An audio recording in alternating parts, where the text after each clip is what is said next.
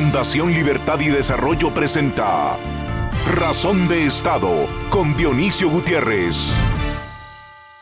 Durante las tardes del 21 y el 28 de noviembre, Guatemala retrocedió 40 años y trajo a la memoria, esa memoria que nos pertenece a todos, aquellos días de operaciones encubiertas, aquellos días de violencia y represión brutales, en los que pocos de los que alzaron su voz sobrevivieron.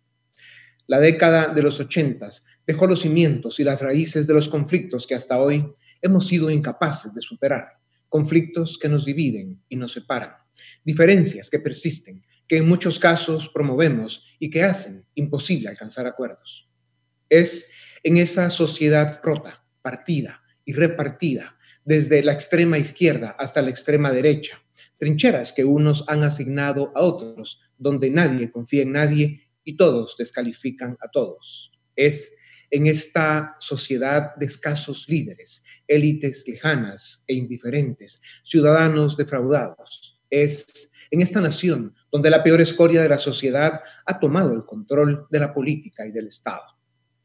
El Congreso de la República, desde hace muchos años, es el epicentro de las desgracias públicas, la madriguera donde se cocinan los delitos y la corrupción que ofenden y empobrecen al ciudadano y degradan la democracia. En el Congreso de la República está el pelotón de fusilamiento de la democracia, pero esos diputados no se enteran, están ocupados engañando a sus electores, pero especialmente engañándose a sí mismos. Su mediocridad, su ambición, su egoísmo y su infinita soberbia les nublan la razón. Solo abrirán los ojos cuando sean ellos quienes están frente al paredón de la justicia y de la historia. Por eso hoy la esperanza de Guatemala está en su presidente y en el ciudadano. Estamos a tiempo. Nunca ha tenido más éxito un gobernante que cuando gobierna con su pueblo y para su pueblo. Y nunca han avanzado más la democracia y la nación cuando se toman las decisiones difíciles e incluso dolorosas, pero son las decisiones que exigen el pueblo y la historia. Las demandas de hoy son justas, razonables y necesarias. Queremos una junta directiva en el Congreso que represente los intereses de la democracia y de la nación, no las fechorías de los delincuentes que hoy la forman. Queremos que el Congreso elija cortes de justicia y que apruebe un presupuesto que honre al ciudadano y responda a sus necesidades. Queremos ministros de Estado que respetan la ley. Queremos discutir las cuatro reformas que el Estado necesita. La primera de ellas, la reforma electoral, para evitar que el Estado y la democracia sigan en manos de embaucadores que se hicieron diputados para delinquir con impunidad. Estas son las decisiones de Estado que devolverían gobernabilidad y estabilidad a nuestro país. Guatemala está en un delicado punto de inflexión, en un momento de su historia en el que debemos cuidar la democracia que todavía no nace. Una democracia que está en gestación y que necesita a sus mejores dirigentes en todos los sectores de la sociedad. Hay una Guatemala posible, la Guatemala que queremos dejar a nuestros hijos, la misma que será implacable para juzgar la calidad de ciudadanos que fuimos en los momentos en que la historia exigía hacer los esfuerzos suficientes y los sacrificios necesarios para que dé a luz la democracia republicana y de derecho que garantiza los derechos y las libertades ciudadanas. A continuación, el documental En Razón de Estado. A lo largo de 35 años de historia democrática, Guatemala ha tenido nueve legislaturas, nueve congresos con diputados que han marcado las gracias y las desgracias políticas que vivimos han sido el barómetro de cómo están el ánimo ciudadano y la salud de nuestra democracia.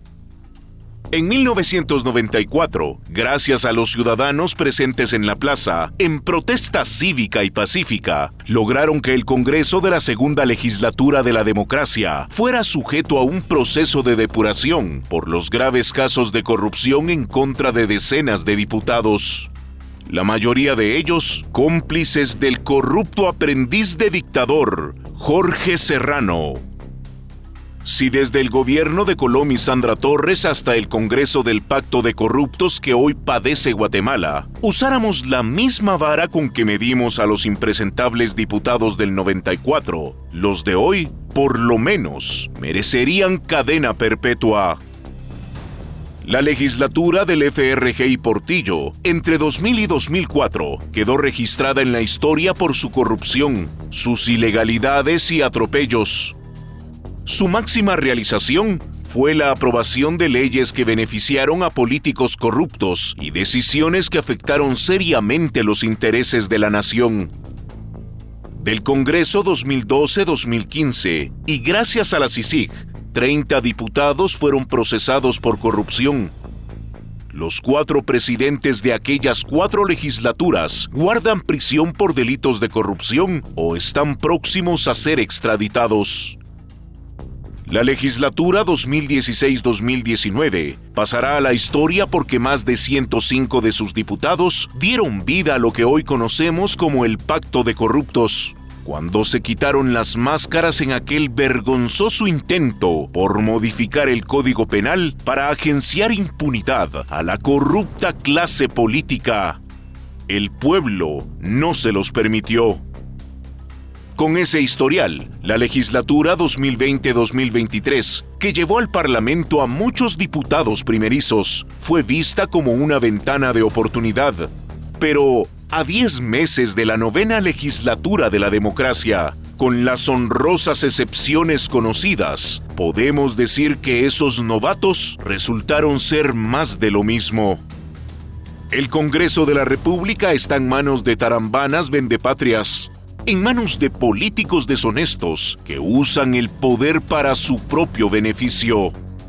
Cuando no sirven a la corrupción, están al servicio del crimen organizado o del narcotráfico. Este subdesarrollo político humillante y destructivo, sumado a la devastación económica y social provocada por la pandemia y las tormentas, tiene a la democracia de la nación guatemalteca al borde del precipicio.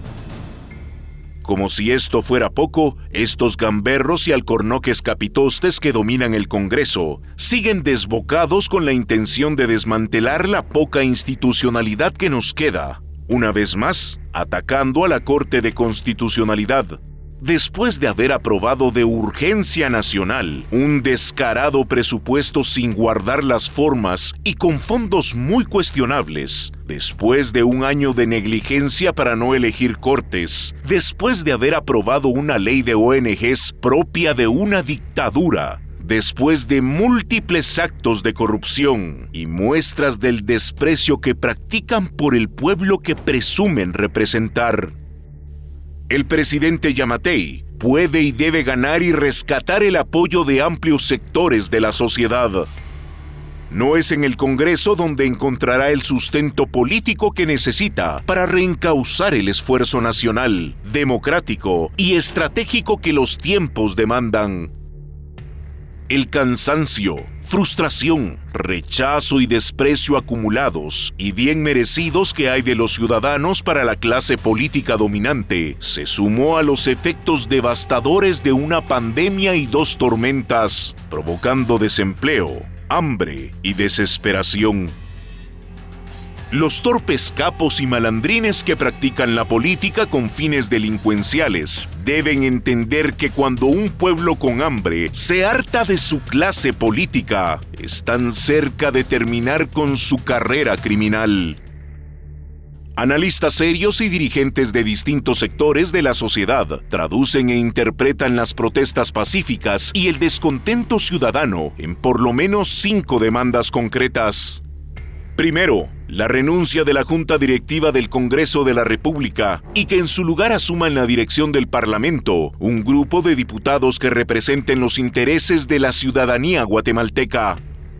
Segundo, que el presidente de la República destituya al ministro de Gobernación por uso excesivo de fuerza contra manifestantes pacíficos el pasado 21 de noviembre y al ministro de Comunicaciones por su incapacidad para explicar el destino de los 135 millones de la Dirección General de Caminos. Tercero, que el presidente de la República, quien, a pesar de contar con pocos recursos, ha hecho un buen trabajo para enfrentar la pandemia, retome las riendas del Estado, ordene la organización del Ejecutivo y empiece a gobernar para construir el legado que quiere dejar al país. Cuarto, que el Congreso de la República proceda inmediatamente a elegir magistrados de Corte Suprema de Justicia y salas de apelaciones, garantizando que los juristas electos sean personas de reconocida honorabilidad, idóneos, probos e independientes. Y quinto, que el gobierno, el Congreso de la República y representantes de distintos sectores de la sociedad inicien el proceso de discusión de propuestas para hacer las reformas que el Estado necesita, en primer lugar, en materia electoral, y continuar con el sistema de justicia, la ley de servicio civil y la administración pública.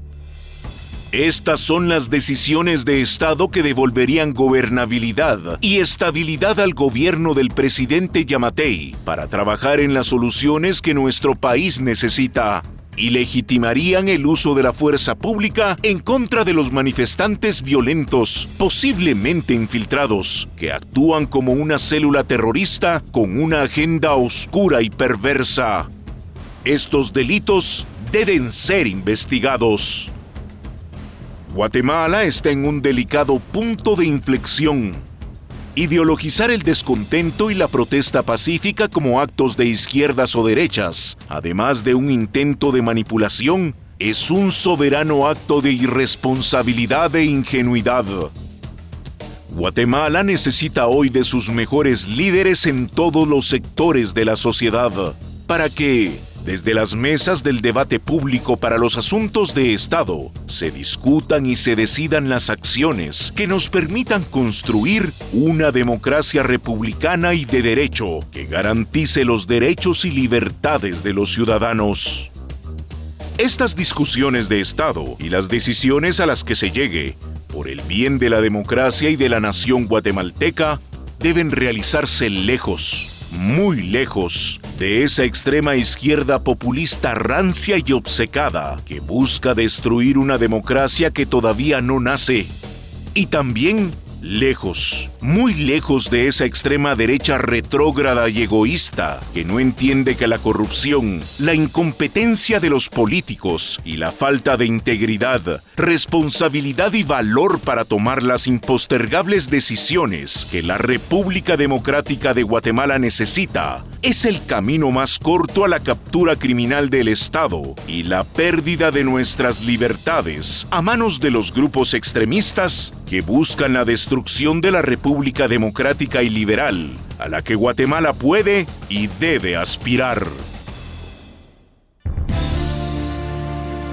A continuación, una entrevista exclusiva en Razón de Estado.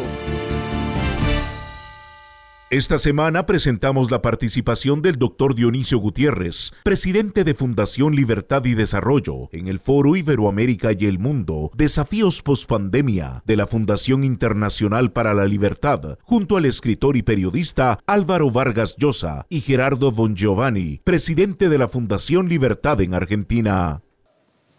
Álvaro, mucho gusto. Gerardo, qué gusto saludarlos. Un gran gusto estar con ustedes. Gracias por permitirme acompañarlos y felicidades por este treceavo foro atlántico. Como siempre, ustedes hacen las cosas bien.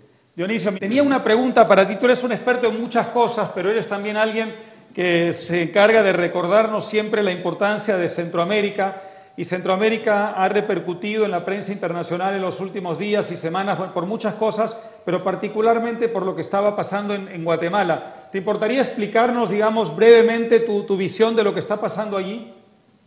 Bueno, muy brevemente, Álvaro, Guatemala sufre las consecuencias de, varias décadas de ausencia de instituciones sólidas que, nos hayan permitido eh, construir una democracia que tenga los referentes y los elementos que pueda darle, eh, que pueda darle a Guatemala el marco para un crecimiento económico, eh, digamos, continuo, sólido y estable.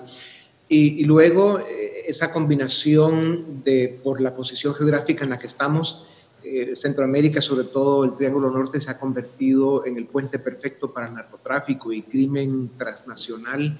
Y eso ha generado a través de los años eso que llamamos en, esa parte de Centroamérica la captura del Estado, la captura de los estados.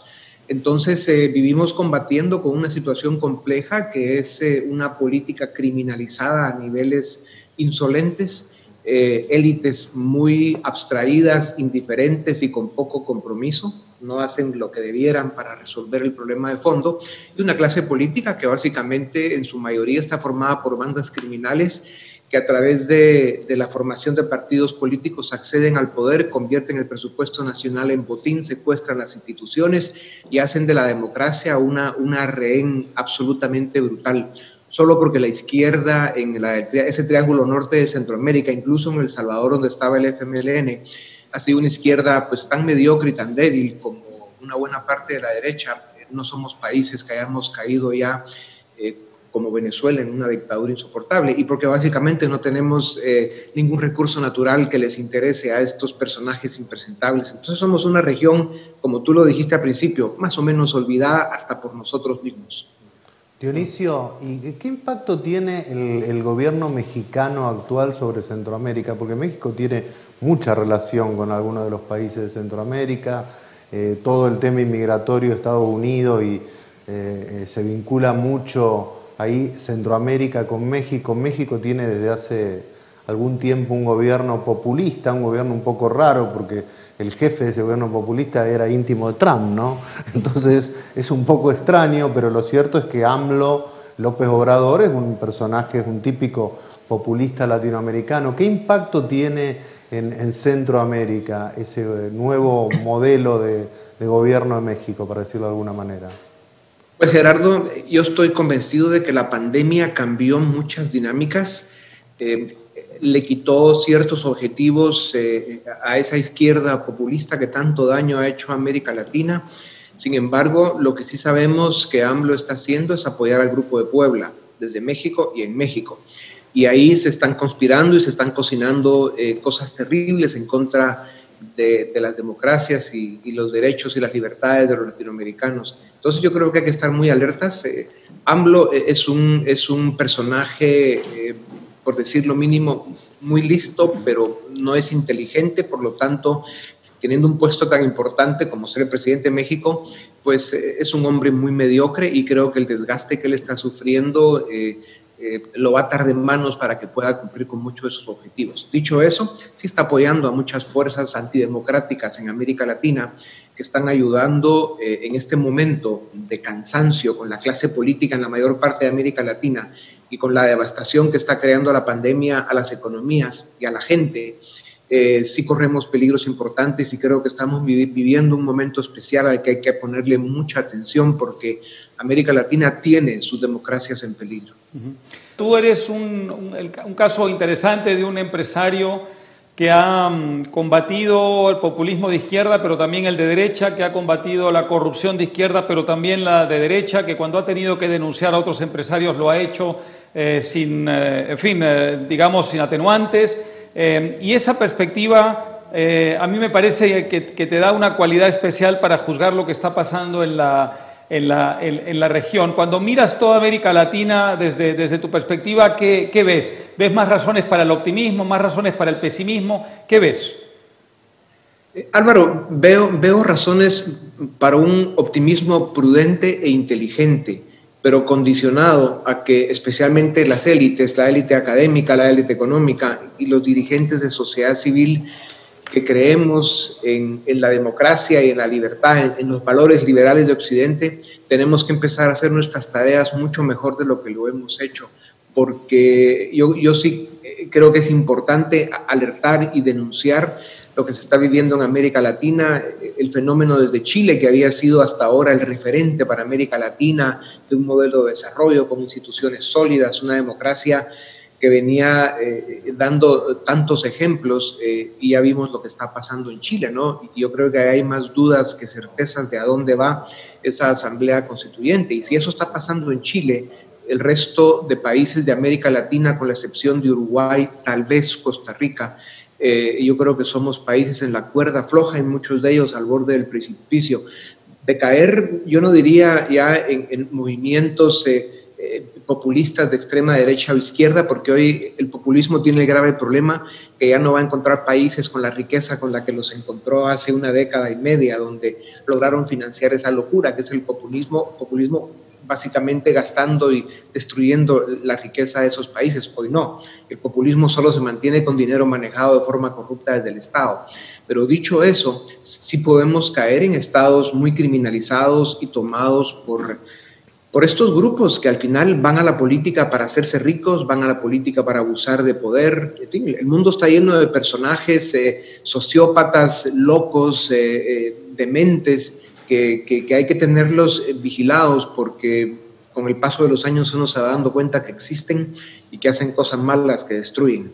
Yo tuve la, ocasión de estar en ese evento extraordinario que organizaste en los primeros días de marzo en, Guatemala para hablar de un mercado común centroamericano, de la idea de unir Centroamérica. Me acuerdo que los datos eran impactantes, ¿no? porque uno ve esos países pequeñitos allí en el mapa, algunos bastante poblados como Guatemala, pero, pero países más bien pequeños, y sin embargo todos juntos se convierten en, un, en una eh, potencialidad interesante. Sí, es Gerardo. Eh, más en el mundo de hoy tenemos que comprender que, la necesidad de lograr ciertas economías de escala y, y masa crítica eh, en el caso de Centroamérica es absolutamente indispensable no tenemos futuro alguno si no resolvemos los dos problemas estructurales que tiene, bueno, América Latina, especialmente Centroamérica, el fortalecimiento institucional y por lo tanto eh, democracias eh, republicanas y liberales que permitan eh, asegurar un, marco propicio para el desarrollo.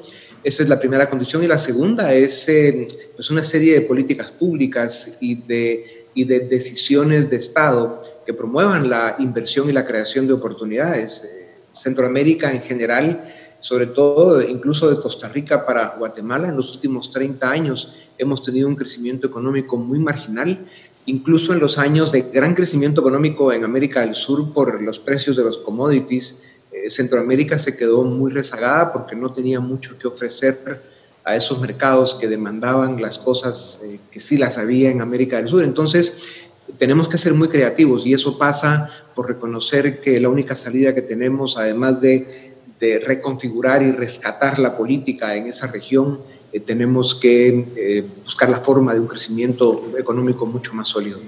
Ahora, ahora, Dionisio, recién hablamos con Juan Verde, que es una persona que trabajó en el gobierno Obama y ahora asesoró a, Biden. Y él, bueno, él se mostraba muy optimista. Yo no alcancé a preguntarle eh, algo que, nos inquieta a algunas personas, eh, es como que hay una polarización política ¿no? en, todo el mundo, podríamos decir. ¿no? Hay derechas más duras, hay populismo de derecha, como fue el caso de Trump, también hay populismo de izquierda.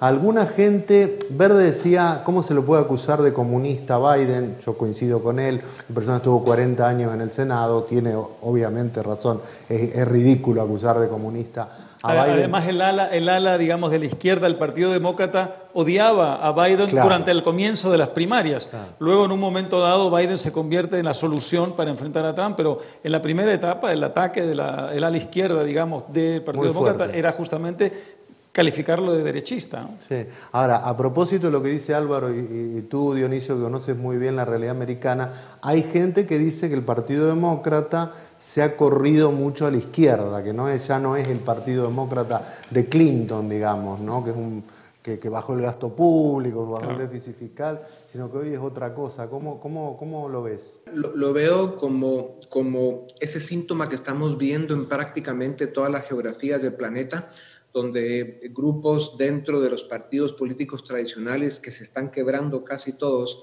se están creando eh, los dos extremos, ¿no? grupos que van muy hacia la extrema izquierda y otros a la extrema derecha. Y eso tiene que ver mucho con ese mundo complejo que vivimos hoy, donde eh, las burbujas han sido capaces de cada una eh, recibir y hacerse de sus propios datos. Por, la, esta era hiperinformática que vivimos, ¿no? donde hay tanta noticia falsa, desinformación y manipulación. Entonces esto ha complicado enormemente la posibilidad de encontrar acuerdos En la medida en que los grupos, eh, los partidos políticos, tengamos datos distintos, dificulta muchísimo más la capacidad de, alcanzar acuerdos.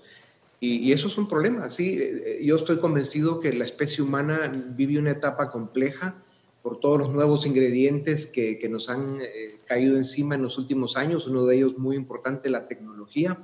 Y la especie humana no está siendo capaz de digerir a la velocidad que debiera elementos como ese la economía del mundo no está siendo capaz de generar el número de oportunidades suficientes en, calidad y en cantidad para que la gente resuelva. Entonces tenemos una generación y media o tal vez dos que están en un impasse eh, que les obliga a reinventarse y no está siendo fácil. O sea, yo creo que el mundo eh, pasa un momento de desafíos atípicos que no habíamos vivido en, las últimas décadas, sino digamos los últimos siglos, ¿no? cosas distintas. La era exponencial de la tecnología marca mucho la necesidad de responder a estos desafíos. Me gustaría aprovechar estos últimos minutos para, eh, hay que decir, Dionisio Gutiérrez, además de ser una persona muy comprometida, como se ve con todas las instituciones, con la democracia, es un empresario importantísimo, uno de los más importantes de Centroamérica.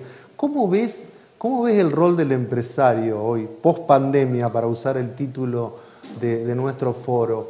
Hay gente que dice que el capitalismo sale herido, hay gente que dice que el rol del empresario sale herido, otra gente dice no, se va a mostrar que es la empresa privada de donde sale el resurgimiento, el renacimiento económico y hasta las vacunas van a venir de las empresas privadas. ¿Cómo, cómo ves que que queda el empresario, ese, capitalismo que a nosotros nos gusta, el capitalismo democrático. ¿Cómo ves que queda eso de post, pandemia?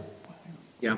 Gerardo, la mayoría de empresarios eh, de América Latina son emprendedores y los que han hecho lo que tienen, ya sea desde una tienda muy sencilla que les permite vivir hasta un empresario grande, pero que lo han hecho con honradez, con capacidad y con buenos equipos de gente, ellos van a ser capaces de reinventarse y de encontrar la forma de seguir sobreviviendo, pero, pero sí hay que reconocer que, eh, la economía del mundo queda muy lastimada con, la pandemia, mucha gente está sufriendo enormemente y, esto sí genera... Eh, pues no sé, retos importantes que obliga a que encontremos la forma de aliviar todas estas molestias que está teniendo el mundo, pero, pero es que es la única salida que tenemos. Al mismo tiempo hay una oportunidad que es importante y es que esta pandemia está demostrando la importancia de la economía en los países.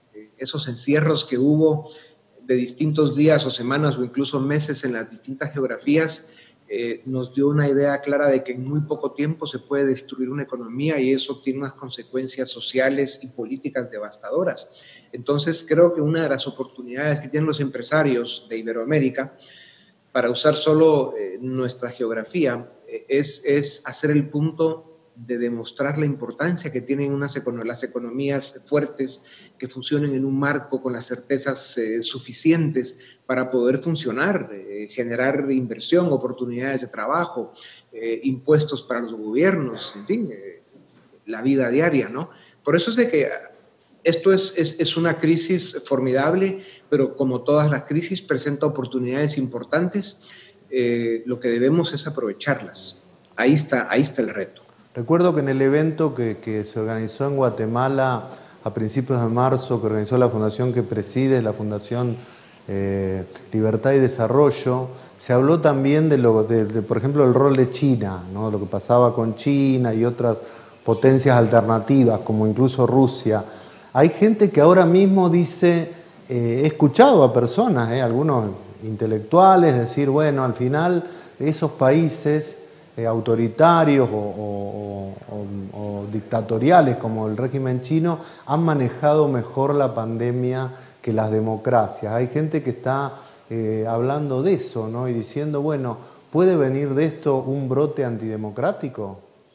Bueno, es cierto que en, los países asiáticos y especialmente eh, en los que son más autoritarios, eh, evidentemente los datos indican que la pandemia está mejor controlada, pero también hay que reconocer que esos países están muy acostumbrados a los virus y a los problemas eh, que, que, estas pandemias generan, ¿no? Entonces tienen una cultura más desarrollada en ese sentido, pero si vemos el caso de Suecia o el caso de Uruguay, yo creo que hay, hay democracias que confirman claramente en, todos los continentes eh, que sí se puede hacer, ¿no? Bueno, Hong Kong, Corea, Corea del Sur.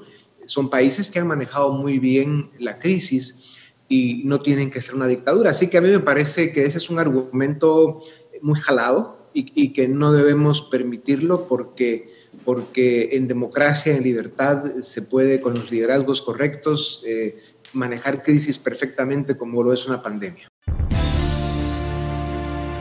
A continuación, el debate en Razón de Estado. Damos inicio al debate en Razón de Estado. Hoy queremos discutir sobre las protestas que hemos tenido en las últimas semanas. Son protestas legítimas, ¿a dónde nos llevan?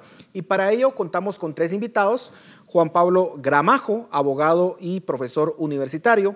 Alfredo Ortega, abogado también y profesor universitario.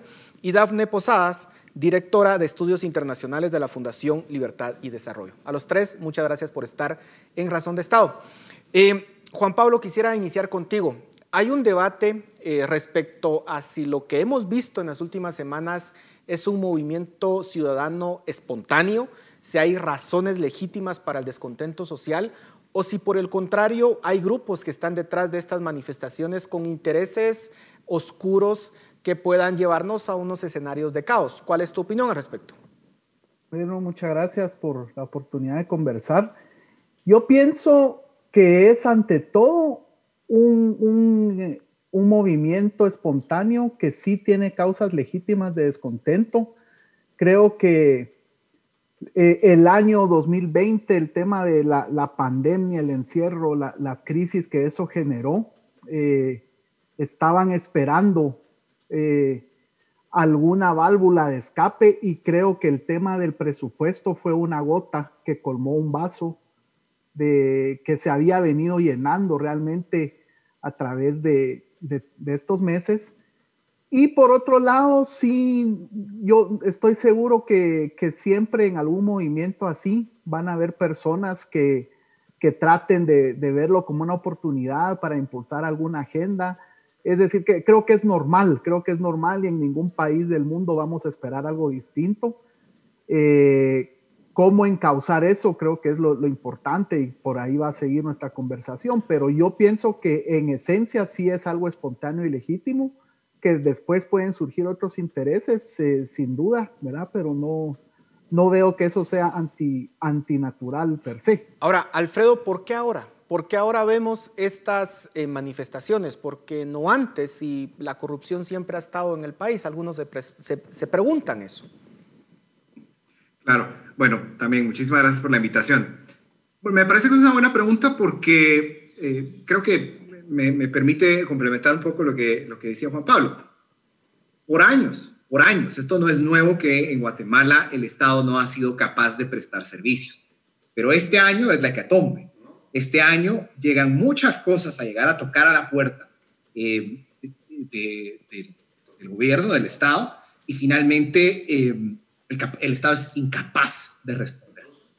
Por mucho se ha hablado del tamaño del Estado y que, si es muy grande, que si es muy pequeño, pero lo cierto del caso es que eh, independientemente del tamaño que sea el Estado de Guatemala, lo cierto del caso es que no puede prestar servicios, es incapaz. Y, esto por muchos años ha sido la realidad.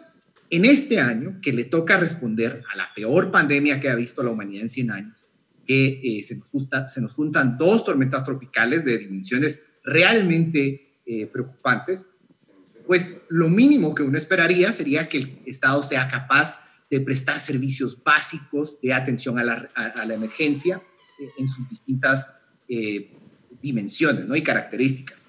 Ahora, esto obviamente genera descontento, que el Estado no sea capaz de responder.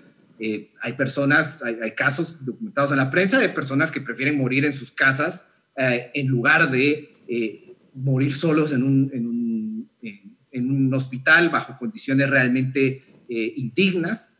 Ah, esto, digamos, también con, las, con, los centros de acopio de, eh, respecto a la, de las tormentas, ha sido la solidaridad de la ciudadanía la que ha, sido la gran presente para responder a esta tragedia. Y me parece que em, por, esto, esto solamente es una cadena de frustraciones acumuladas que se viene, eh, eh, que viene a detonar a detonarse con, con este presupuesto eh, aprobado por el Congreso. Ahora, Dafne, ¿cómo podemos diferenciar de grupos legítimos que están demandando algo del Estado y de grupos que posiblemente puedan tener intereses que podríamos decir espurios o que nos quieran llevar a un escenario de caos? ¿Hay algún criterio que podamos tener al respecto? Yo creo que complementando un poco a lo que decía Juan Pablo y también a lo que decía Alfredo, es importante entender que este hartazgo ciudadano no es algo nuevo. Realmente el ciudadano se siente defraudado, no solo con sus autoridades, sino también con las instituciones que, están en el país. Tenemos un Estado completamente inoperante y un Estado completamente ineficiente, no solo para proveer servicios, sino para responder a las demandas ciudadanas. No hay seguridad, no hay justicia en este país y eso es lo que provoca esta crisis eh, de legitimidad y esta crisis eh, que estamos viendo actualmente, no solo con las instituciones, sino también con las mismas autoridades que representan estas instituciones. Entonces, sí hay demandas legítimas y no solo son demandas legítimas, sino que a mi juicio son demandas justas, razonables y necesarias. Eh, y, en, la plaza es posible ver eso. Hay muchos grupos eh, que se acercan a la plaza a exigir que se impulsen esta serie de reformas que necesita el país, empezando por la reforma electoral y la reforma al sistema de justicia. Pero también obviamente van a haber grupos, minorías organizadas que intentan provocar caos o minorías organizadas que intentan impulsar una agenda. Y es importante también que veamos eh, esa escala de grises que está presente. No todo es blanco y negro, no todo son grupos desestabilizadores, sino que sí hay demandas legítimas en la plaza y es a esas demandas legítimas a las que les tenemos que prestar atención y ver cuál es la hoja de ruta que nos va a permitir salir de esta crisis política en la que nos estamos eh, enfrentando. Ahora, Juan Pablo, eh, tú decías algo importante y es cómo canalizamos este enojo ciudadano, qué es lo que tenemos que hacer. Y aquí hay dos escenarios. Uno es básicamente no hacer nada, eh, pretender de que esto se va a, a calmar de forma espontánea también y que básicamente la estrategia es no hacer reformas. Hay quienes lo proponen, es básicamente la estrategia del inmovilismo. Pero también vemos otro grupo que dice aquí lo que hay que hacer es una Asamblea Nacional Constituyente, eh, refundar el Estado, lo que se, muy parecido a lo que se quiere hacer en Chile, por ejemplo. ¿Cuál es el camino que tenemos que tomar y cuáles son los escenarios para Guatemala en cada uno de esos caminos? Pues bueno, la verdad que creo que en esto como en un tema sumamente opinable, pero yo sí quisiera referirme a, esos dos extremos que señalas. Por un lado, el inmovilismo, creo yo que es importante leer la situación actual como algo que nace realmente hace cinco años. 2015, como sabemos, fue un parteaguas en la historia nacional y lo que estamos viviendo ahorita es consecuencia de, lo que, de lo que viene desde entonces. Es decir, no es una situación coyuntural, aislada, que se esté dando en el actual gobierno, aunque por supuesto el actual gobierno ha, generado circunstancias concretas, pero el gobierno anterior también hizo mucho, por ejemplo, eh, en esta línea.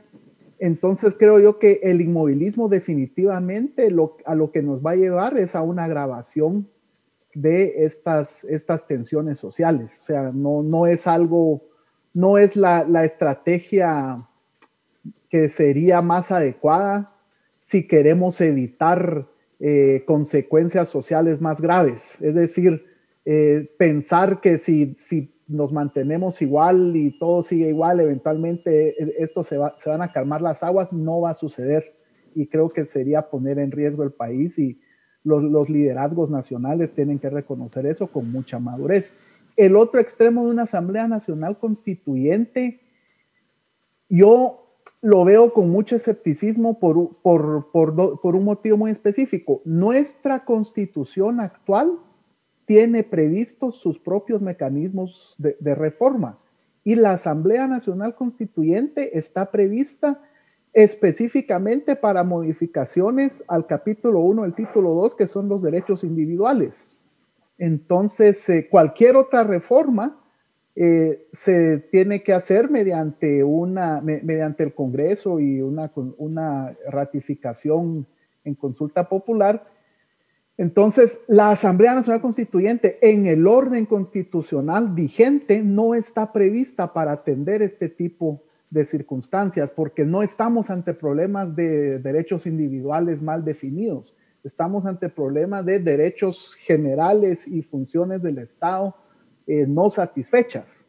Entonces pienso hay mucho en lo que dice, por ejemplo, Roberto Gargarella, un, constitucionalista eh, argentino muy famoso, y él habla de que las constituciones latinoamericanas contemporáneas tienen una tensión entre la parte dogmática que llamamos los abogados a la consagración de los derechos y la parte orgánica, como se llama, a la organización del Estado. Entonces tenemos estados altamente presidencialistas, centralistas, que favorecen el autoritarismo de alguna manera, y tenemos listas de derechos muy generosas donde todos tenemos derecho a todo, ¿verdad? Entonces eh, los problemas sociales suceden porque tenemos un Estado, una estructura orgánica del Estado que no responde a, ese poder que se da a la ciudadanía. Ahora, hablemos, Juan Pablo. Creo que son importantes. Hablemos un poco entonces de, cuál es el camino. Y, Alfredo, ahí quisiera eh, pedir tu opinión. Digamos, eh, Juan Pablo muy bien dice, la, vía no es una Asamblea Nacional Constituyente. Hay formas de hacer cambios a nuestra constitución eh, de una forma que no nos lleve a ese extremo, por ejemplo, con una consulta popular, ¿Y qué cambios son los que debería de tener en todo caso esa constitución? ¿Debería ser en el sector justicia, por ejemplo, que es la demanda más sentida, o en temas políticos? ¿Cómo lo ves, Alfredo? Bueno, pareciera ser que desde el... Yo coincido mucho con Juan Pablo de que, esto sencillamente es 2015 tocando la puerta de nuevo, eh, porque no ha habido contraprestación. El sistema se ha mantenido eh, inamovible desde las manifestaciones de 2015, 2017, 2018 no ha habido una contraprestación desde la clase política hacia la ciudadanía que se ha movilizado eh, por distintos motivos. ¿no? Han habido varios momentos de crisis. ¿Cuál es el cambio? A pesar de ello, pareciera ser que en estos varios momentos de crisis hay, podemos encontrar comunes denominadores. A mi juicio, yo diría la reforma a la ley electoral de partidos políticos y la reforma al sector justicia son las dos cruciales. Una, la primera, la, ley electoral, para acercar el votante hacia sus representantes, que al día de hoy, digamos, esto, la, conducta de los diputados, de, alguna forma se explica por el diseño institucional y el diseño de la ley electoral de partidos políticos. Ellos viven al margen de la, opinión pública, realmente no les interesa eh, eh, eh, lo que opinan sus, votantes, quizás solo en cascos urbanos, quizás los diputados de, del Distrito Central, les importa un poco más lo que, lo que tengan que decir sus votantes o no, pero eso tiene que ser corregido y hay mecanismos para corregir eso modificando la ley electoral de partidos políticos.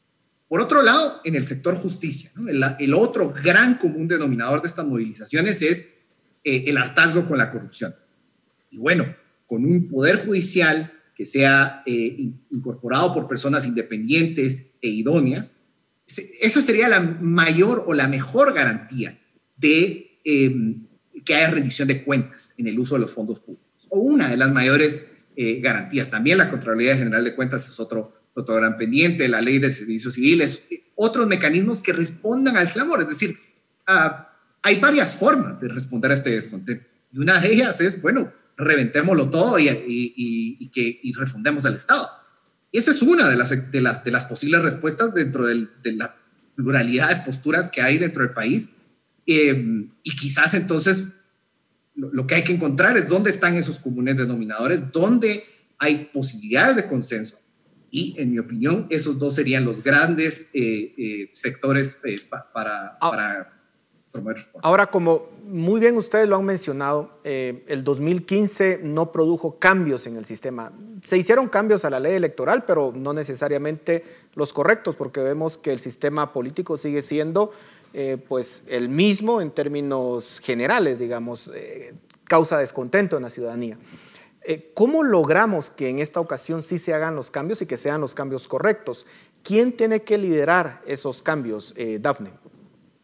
Yo creo que hay que entender el momento político en el que estamos. Estamos a las puertas de una crisis política, económica y social que lo que produce es el caldo cultivo perfecto para que surja un líder populista que se perfile como ganador en las próximas elecciones. Esto es uno de los grandes problemas y el detrimento de las instituciones políticas a través de la vía del populismo. Eso es también uno de los grandes problemas a los que nos podríamos enfrentar si no ocurren cambios en este momento. Entonces, ¿qué, eh, qué, qué es lo que se espera? Pues yo, yo estoy muy de acuerdo con que las cuatro reformas que se necesitan de manera urgente en este país es la reforma al sistema electoral, la reforma al sistema de justicia, la reforma al servicio civil y la reforma a las compras y contrataciones del Estado.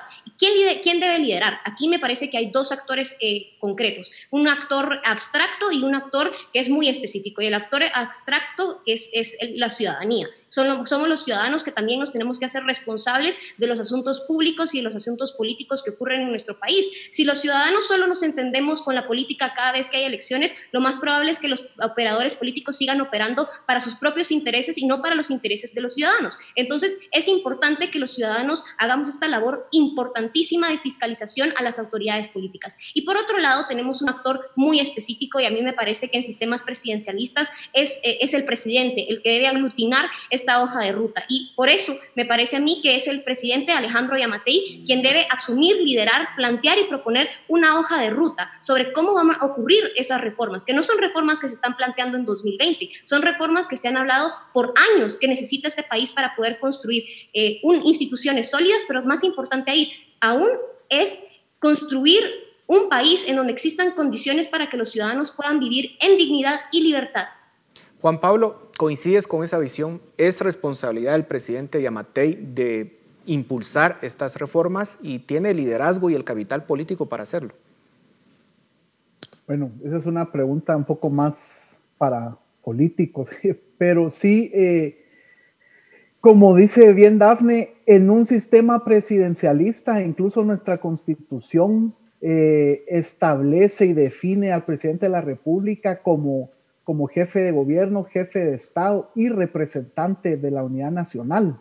Entonces, simbólicamente y en, y en temas de capital político, se supone y se espera que él ejerza ese, ese liderazgo. Ahora, eh, en la práctica, eh, digamos, las, incluso este problema que hubo ahorita eh, recientemente con el presupuesto y otros temas con los diferentes estados de excepción que han habido, no solo por el motivo de la pandemia, al parecer sí hay cierta, cierta sintonía entre el ejecutivo y el legislativo, lo cual para, eh, en teoría y en, en, circunstancias normales es algo deseable para que un partido pueda eh, impulsar reformas, ¿verdad? Eh, y quizá lo, lo, que vería yo es un poco el estilo personal que el presidente ha proyectado a lo largo de estos primeros meses de su mandato.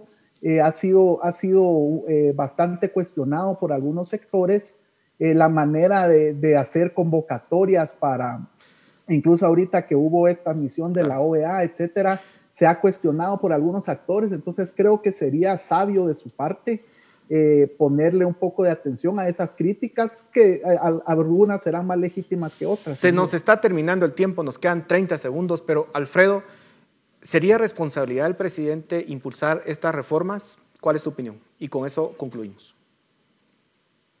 Bueno, teóricamente sí, pero vemos que eh, su capital político está muy desgastado a 11 meses de haber tomado posesión.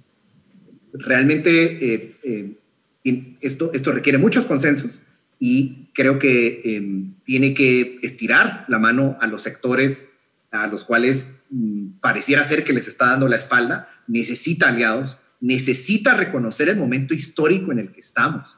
Esto no se va a ir esto va a seguir y, si, y, por, por el bien de todos, no solo el presidente, sino la clase política tiene que reconocer que tienen que haber reformas. Muchísimas gracias, Alfredo. Con eso cerramos este programa. A ustedes muchas gracias eh, por sus comentarios y a ustedes en casa muchas gracias por su atención. Nos vemos la próxima semana. Razón de Estado con Dionisio Gutiérrez es una producción de Fundación Libertad y Desarrollo.